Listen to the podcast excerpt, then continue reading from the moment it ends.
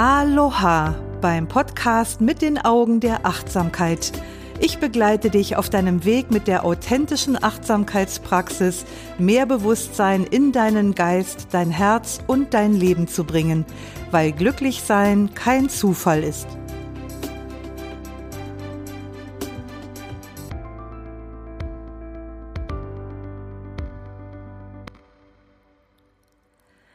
Hallo, heute für dich wieder am Mikrofon Doris Kirch mit einer spannenden Folge, in der wir uns die Hintergründe von Neid, Missgunst und Konkurrenzdenken mal etwas näher anschauen werden. Und wahrscheinlich bist du dann auch ganz gespannt zu erfahren, wie man diese Störenfriede des Geistesfriedens loswerden kann.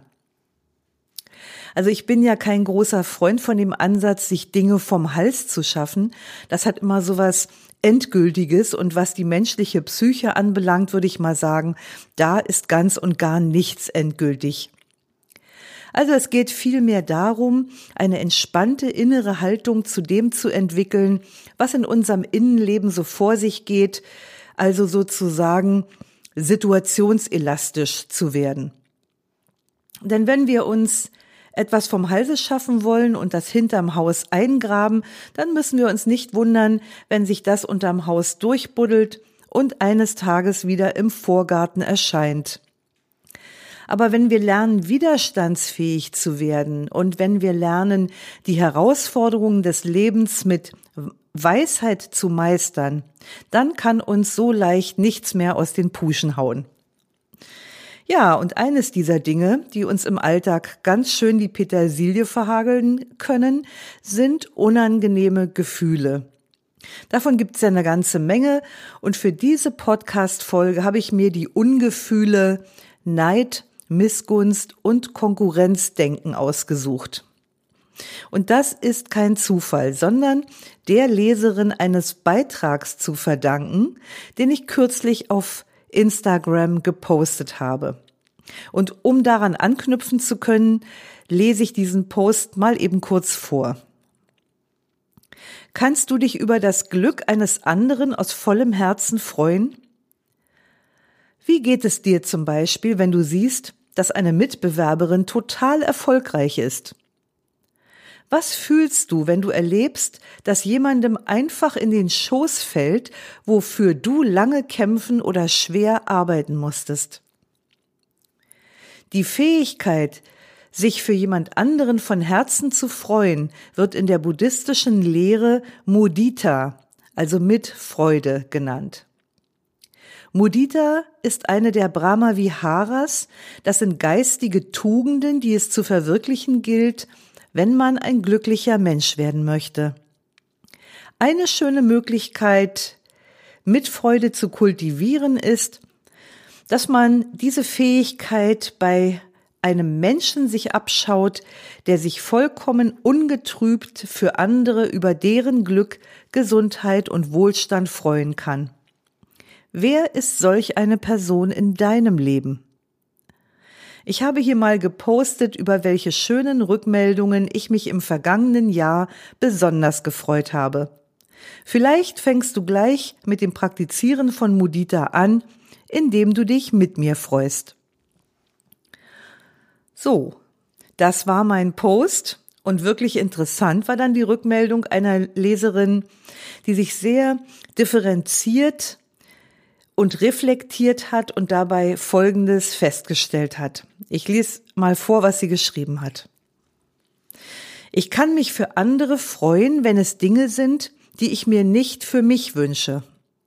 Dann freue ich mich von ganzem Herzen für die Person. Sobald ich das aber auch gerne für mich hätte, beneide ich die Person eher, als dass ich mich für sie freue. Dabei würde ich mich viel lieber freuen, Wäre cool, wenn du dazu mal eine Podcast-Folge machen könntest. Also, meine Liebe, wenn du das hörst, ich bin so cool. Hier ist die Folge. Ich liebe die Achtsamkeitspraxis, weil sie uns die Möglichkeit gibt, solche Sachverhalte zu erforschen, um tiefer zu sehen und tiefer zu verstehen. Ich finde das total spannend. So habe ich mich nach dem Lesen dieser denkwürdigen Antwort gefragt, ob es sich wirklich um Neid oder eher um Beneiden handelt. Vor längerer Zeit habe ich mal irgendwo gelesen, dass jemand einen enormen Lotto-Jackpot geknackt hatte. Wow, dachte ich. Wenn er das gut anstellt, hat er ab jetzt ein unabhängiges, freies Leben. Und in dem Moment poppte der Gedanke auf, dass ich das gerne auch hätte. Das Gefühl, das diese Gedanken begleitete, hätte man oberflächlich betrachtet durchaus als Neid bezeichnen können. Aber als ich mich auf das Gefühl eingelassen habe, habe ich erkannt, dass es nicht ein Gefühl von Neid war, das dem anderen etwas missgönnt, sondern dass es eine tiefe innere Sehnsucht war, das auch haben zu wollen. Die Frage ist, welche Gefühle oder Gedanken begleiten das Gefühl von neidisch sein? Wäre es mir wirklich lieber, der andere hätte nicht, was ich begehre? Bin ich wirklich neidisch?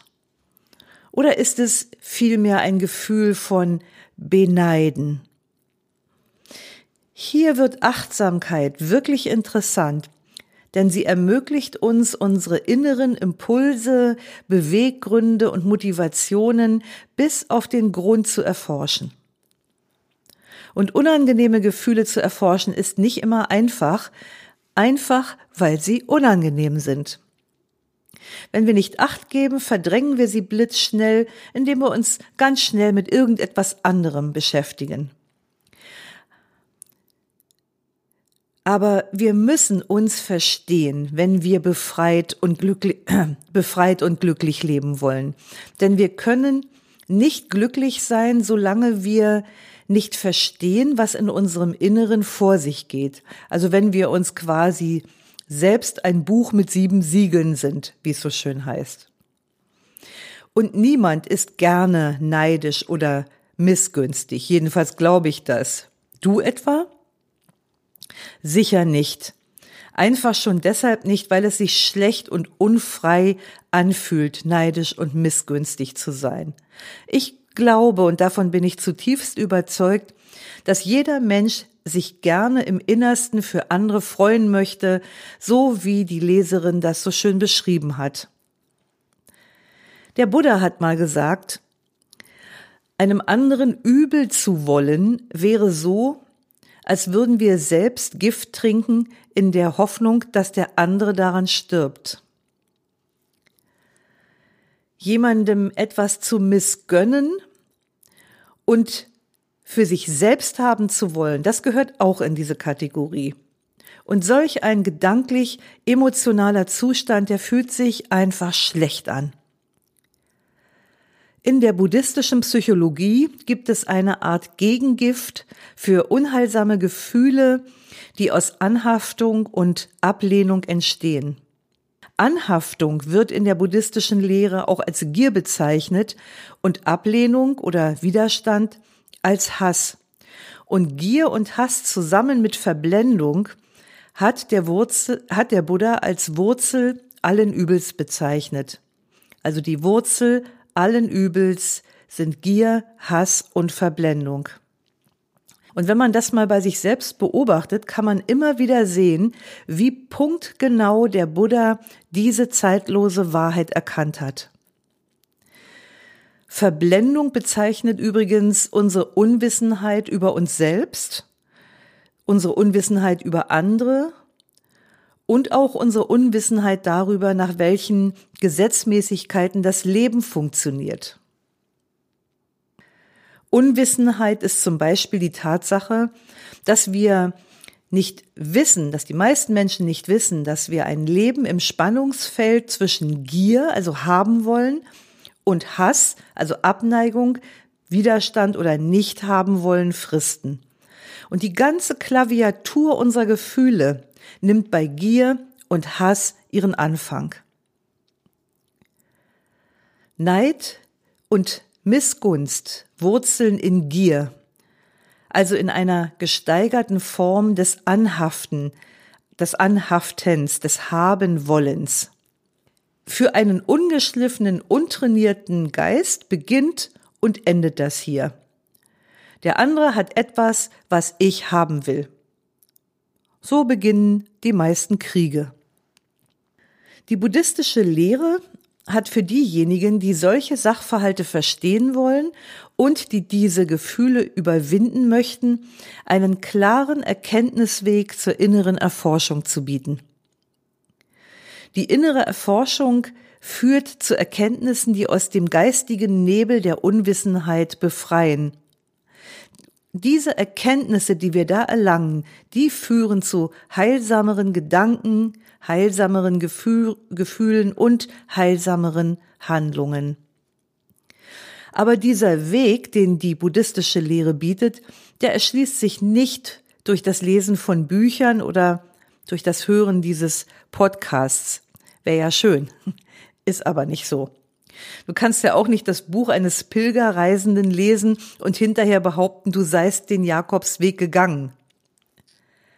In der buddhistischen Psychologie nutzen wir den Weg der Achtsamkeit, um zu lernen, systematisch unser Innerstes, also unsere Psyche, zu erforschen. Und ein zentrales Konzept dabei sind die sogenannten Brahma Viharas, die vier unermesslichen oder die vier göttlichen Verweilungszustände, wie sie auch genannt werden.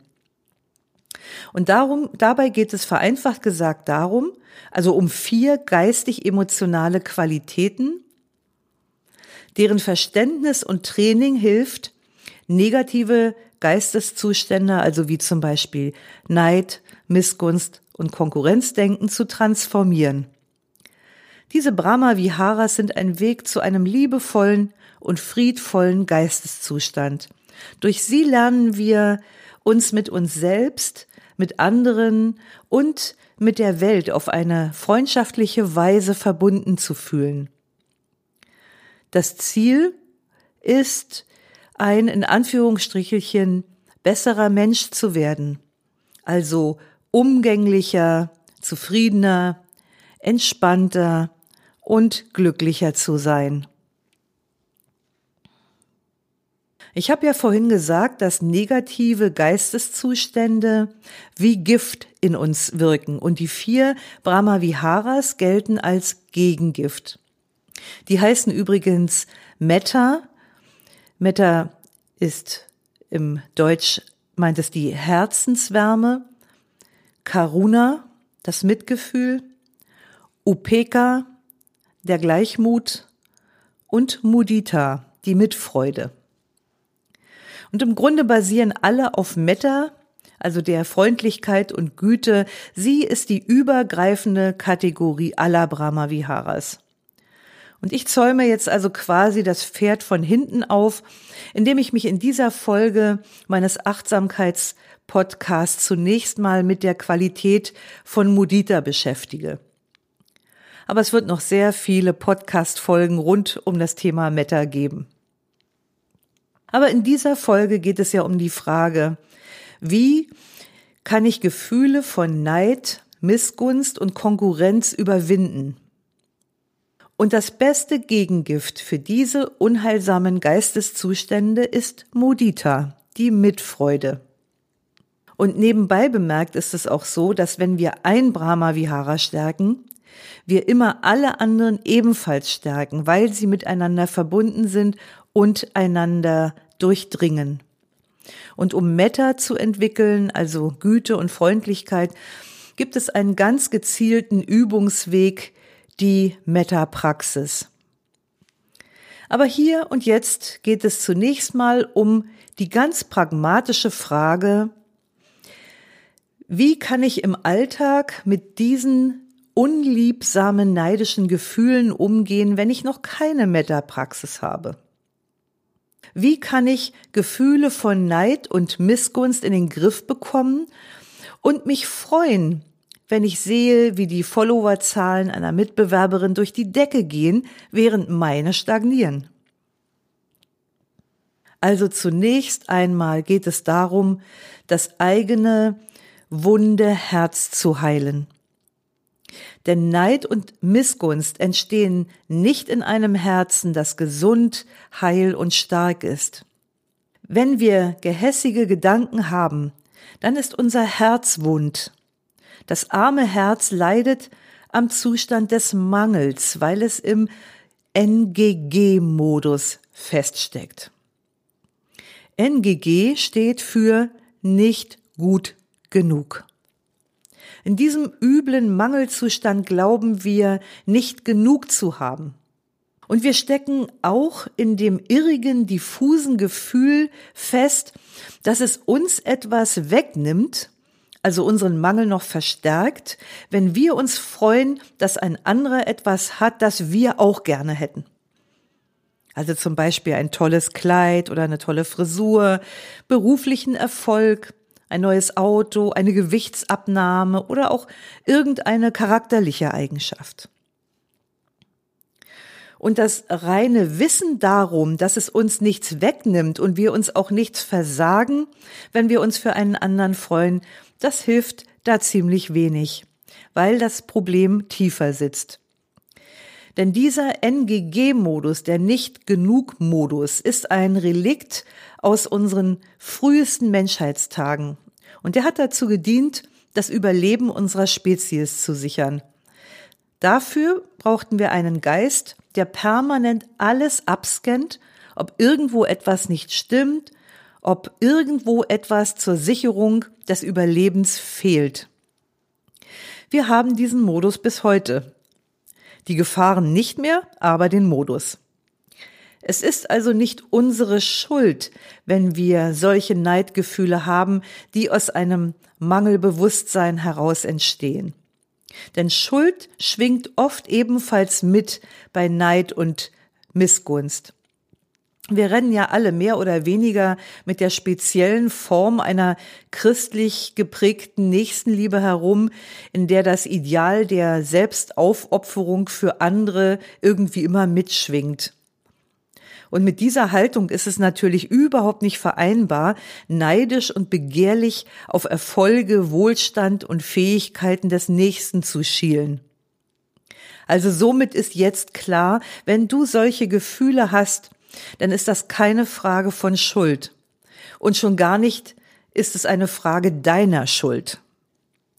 Dass wir solche unheiligen Gefühle haben, darauf haben wir einfach keinen Einfluss. Die sind einfach da. Aber wir haben Einfluss darauf, wie wir damit umgehen. Und die buddhistische Psychologie zeigt einen Weg, wie wir diese unheilsamen, neidischen Gefühle in heilsame Gefühle transformieren können. Und dazu musst du zwei wesentliche Dinge wissen.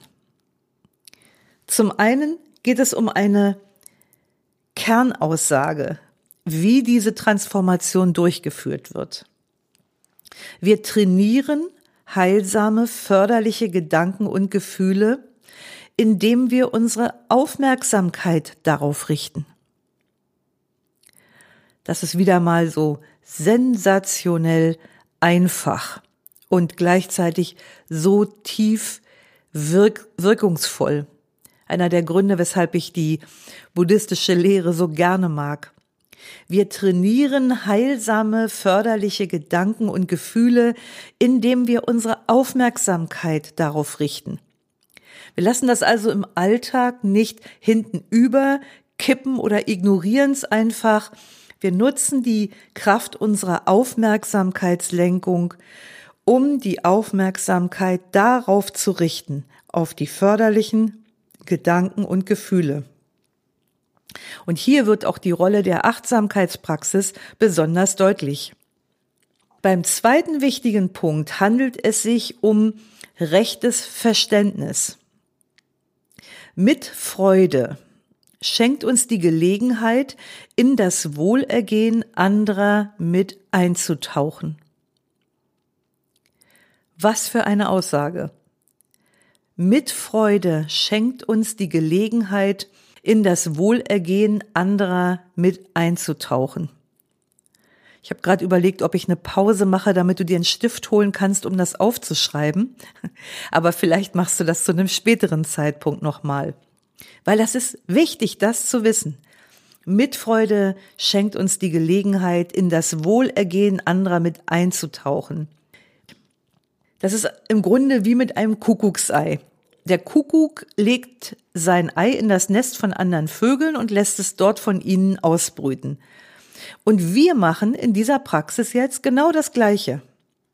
Ich hätte jetzt beinahe den Begriff Schmarotzer gewählt, aber sagen wir lieber, wir profitieren vom Glück, vom Wohlstand und von der Zufriedenheit anderer, indem wir in ihrem Teich des Glücks mitbaden. Wir profitieren vom Glück, vom Wohlstand und der Zufriedenheit anderer, indem wir in ihrem Teich des Glücks mitbaden. Das bedeutet, wenn du dich freuen kannst, dass es jemand anderem gut geht, dann erfüllt diese Freude dein eigenes Herz. Voraussetzung ist natürlich die Fähigkeit, dich überhaupt von Gefühlen berühren zu lassen. Und da tut sich fast schon wieder eine neue Baustelle auf, nämlich die Fähigkeit, emotional berührbar zu sein. Oft, wenn ich im Ausland unterwegs bin, dann fällt mir auf, wie schwer wir Deutschen uns damit tun. Und das hat also tatsächlich auch etwas mit gesellschaftlicher Prägung zu tun. Wir Deutschen sind nicht gerade für unsere Warmherzigkeit berühmt. Man erkennt die Problematik unter anderem an der Tatsache, dass die Todesursache Nummer eins in Deutschland der Herzinfarkt ist. Die einem Herzinfarkt vorausgehende Angina pectoris Situation mit der typischen Verengung der Herzkranzgefäße lässt sich symbolisch als Enge im Herzen übersetzen. Und ein enges Herz ist ein wundes Herz. Es ist anfällig für Neid, Eifersucht, Konkurrenzdenken und Missgunst. In einem weichen Herzen ist dafür kein Platz. Stellt sich doch direkt die Frage, wie trainiere ich solch ein weiches Herz? Ein weiches Herz, das ein starkes Herz ist. Und wie ich schon gesagt habe, stärke deine geistige und emotionale Fähigkeit der Mitfreude, indem du deine Aufmerksamkeit darauf richtest. Beginne einfach dort, wo es dir leicht fällt, dich zu freuen. Also dich zu freuen, dass es einem anderen Menschen gut geht oder dass er Wohlstand hat, dass er vom Glück verfolgt ist und du wirst merken, je öfter du das machst, desto mehr wächst deine Fähigkeit der Mitfreude. Sie wird tiefer. Sie wird bedingungsloser und sie wird selbstverständlicher. Irgendwann musst du darüber gar nicht mehr nachdenken, weil das zu einem selbstverständlichen Wesenszug geworden ist, dich mit anderen Menschen von Herzen zu freuen.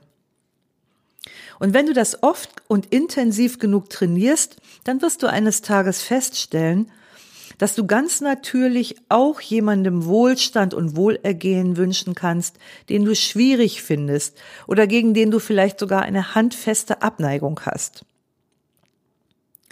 Ich nenne dir mal ein paar gute Wünsche zum Beispiel, mit denen du praktizieren kannst. Möge dein Wohlergehen wachsen und gedeihen. Möge dein Erfolg sich noch mehr ausweiten. Mögest du mit Glück und Wohlstand beschenkt sein. Vielleicht findest du auch andere Worte, die das Gleiche ausdrücken.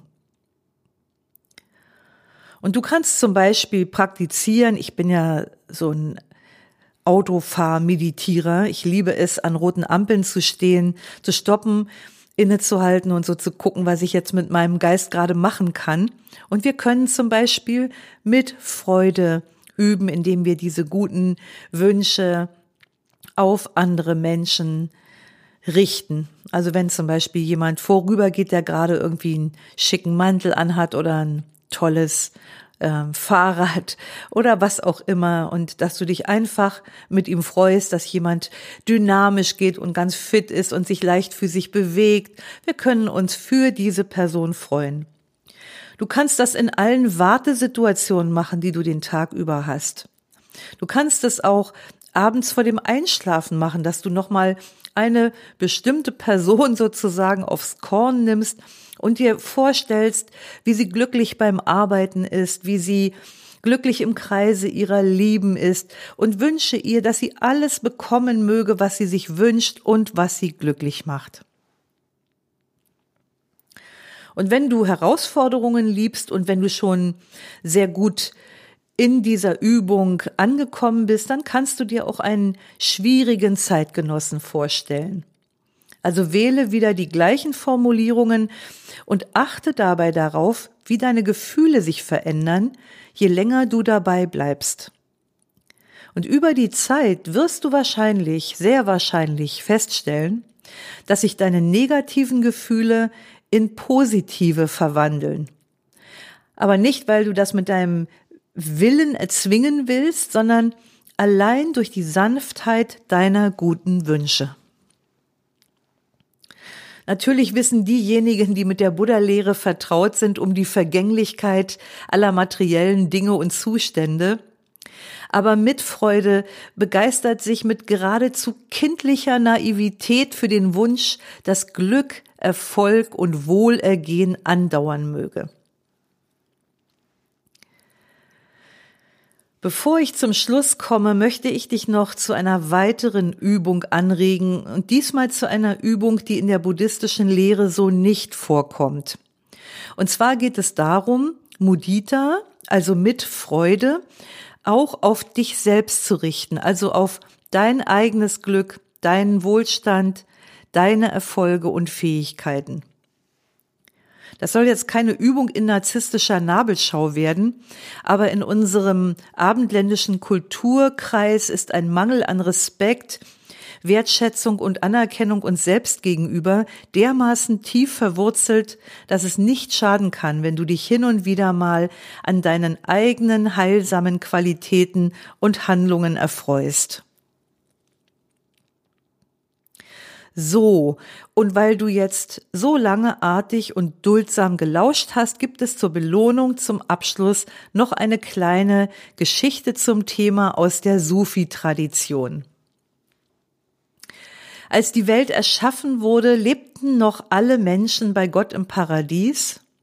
Gott wollte aber die Menschen auf die Erde schicken, weil er sie ja nun extra für die Menschen geschaffen hatte. Und gemeinsam mit den Engeln hat er überlegt, was können wir tun, damit die Menschen nicht immer zu uns in den Himmel kommen wollen? Sie sollen doch dort leben, wo sie hingehören. Der Erzengel Gabriel sagte, wir müssen den Himmel abschließen. Und wo können wir den Schlüssel lassen? fragte ein anderer Engel. Wir müssen ihn an einem Ort verstecken, wo die Menschen ihn nicht finden.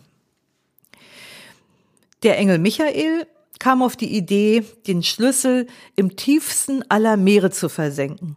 Aber Gott meinte, ich kenne die Menschen, da finden sie ihn bestimmt. Ein anderer Engel schlug vor, dann verstecken wir den Schlüssel auf dem Gipfel des höchsten Berges.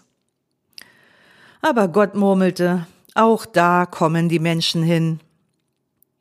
Und ein anderer Engel sagte, wir schießen den Schlüssel in den Weltraum. Gott erwiderte, auch da werden sie ihn finden. Irgendwann meldete sich Gabriel noch einmal und sagte, Jetzt habe ich die Lösung. Ich weiß, wie wir das machen. Wir verstecken den Schlüssel zum Himmelreich im Herzen der Menschen. Gott nickte. Das ist eine gute Idee.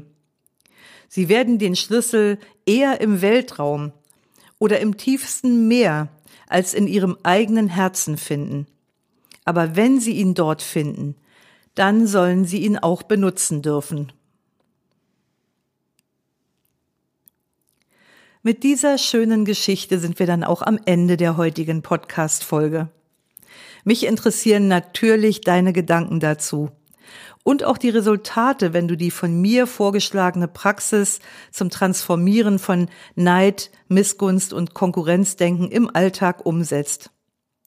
Folg mir auf Instagram und Facebook unter doris.kirch.achtsamkeit.